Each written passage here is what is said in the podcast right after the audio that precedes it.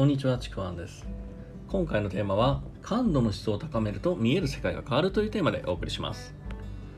今日も聞いていただいてありがとうございます。今回のですね、この感度を高めるというですね、まあ、ちょっと抽象的な言い方になるんですけども、特にですね、今回はこの人や出来事に対しての、まあ、感度を高めるということについてお伝えするんですけども、感度の質を高めるですね。で、これはあの敏感になるということではなくて、もっと出来事の深いところを感じ取れるように、まあ、感度を高める、感度の質を高めるというふうに、まあ、表現をしています。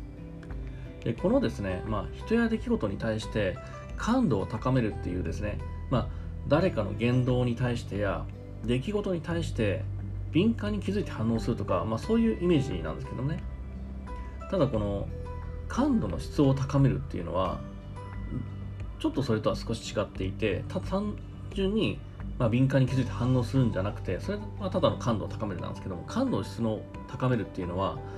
誰かの言動に何が含まれているのかなとかその出来事が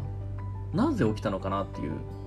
そういうですねなんかただ単純に言動の表面とか出来事が起きたっていう事実の表面だけじゃなくてなんでそれが起きたのかなんでそれが含まれているのかっていうそういう深いところを読み取ることで自分が受け取るもの見えてくるものが全く変わってくるというものなんですね。例えばこう単純に事実を事実としてだけ捉える場合と事実に対しての理由とか原因を知る場合ではこの事実の捉え方っていうのが全然変わってくるんですよね、まあ、例えばですねあのー、まあ大人になってからこんなないと思うんですけども例えばこう母親がこう勉強しなさいっていうこういう言葉を発しました。この事実をそれだけで捉えると、まあ、子供の頃とか特にねうっせえなみたいになるんですけどもただその言葉の中にあの親が本当に子供が困ってほしくない幸せを願ってるっていうそういう愛情があることを知るとただ単純にうっせえなだけではなくなるんですよね。まあちょっとこの例良くないのかもしれませんけどまああのこれね子供の頃分かってても素直に受け取れないのがこう思春期でもあるのでそんないい例ではないんですけどもまああとですね例えば会社の同僚ですごくこういろんな人にこうマウンティングをしてる人。すごく自慢話をしてる人。あ私はねもっとすごいんだよみたいなねその人、まあ、それだけを捉えるとなんかこうもうちょっと旗迷惑な人でなんかこう対処もねめんどくさいんですけども。でもその人がマウンティングしてる理由とかそれが分かると例えばその人の承認欲求が満たされないための行動っていうのが分かれば対処の方法っていうのも見えてくるんですよね。すごく楽になってくるんですよ。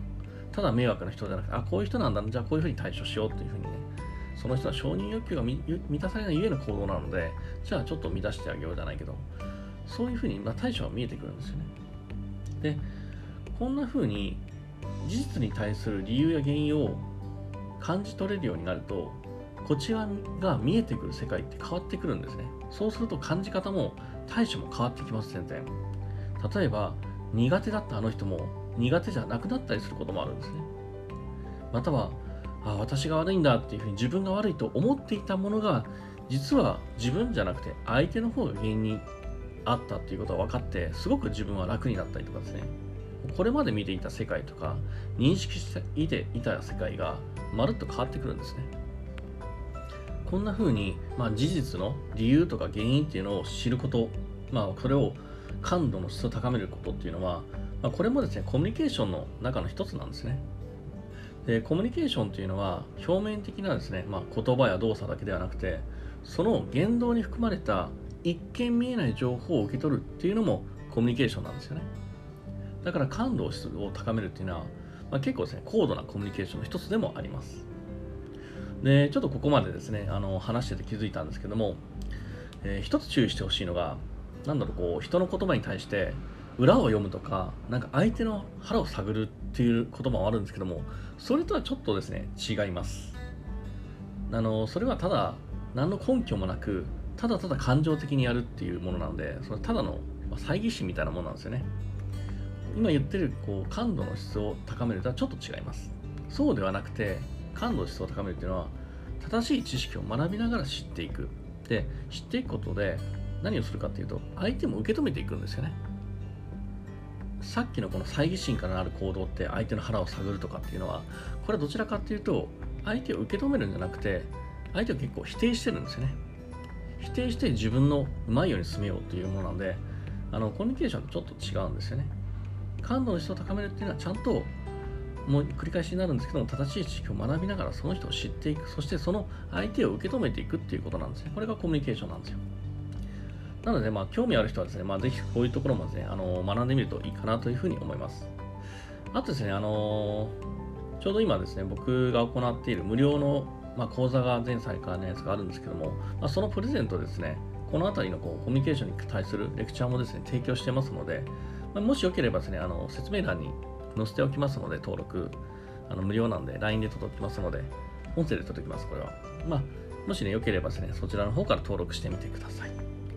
というわけで今回は以上になります。えー、もしよければいいねとかフォロー、えー、コメントいただければ嬉しいです。最後まで聞いていただいてありがとうございました。ちくわんでした。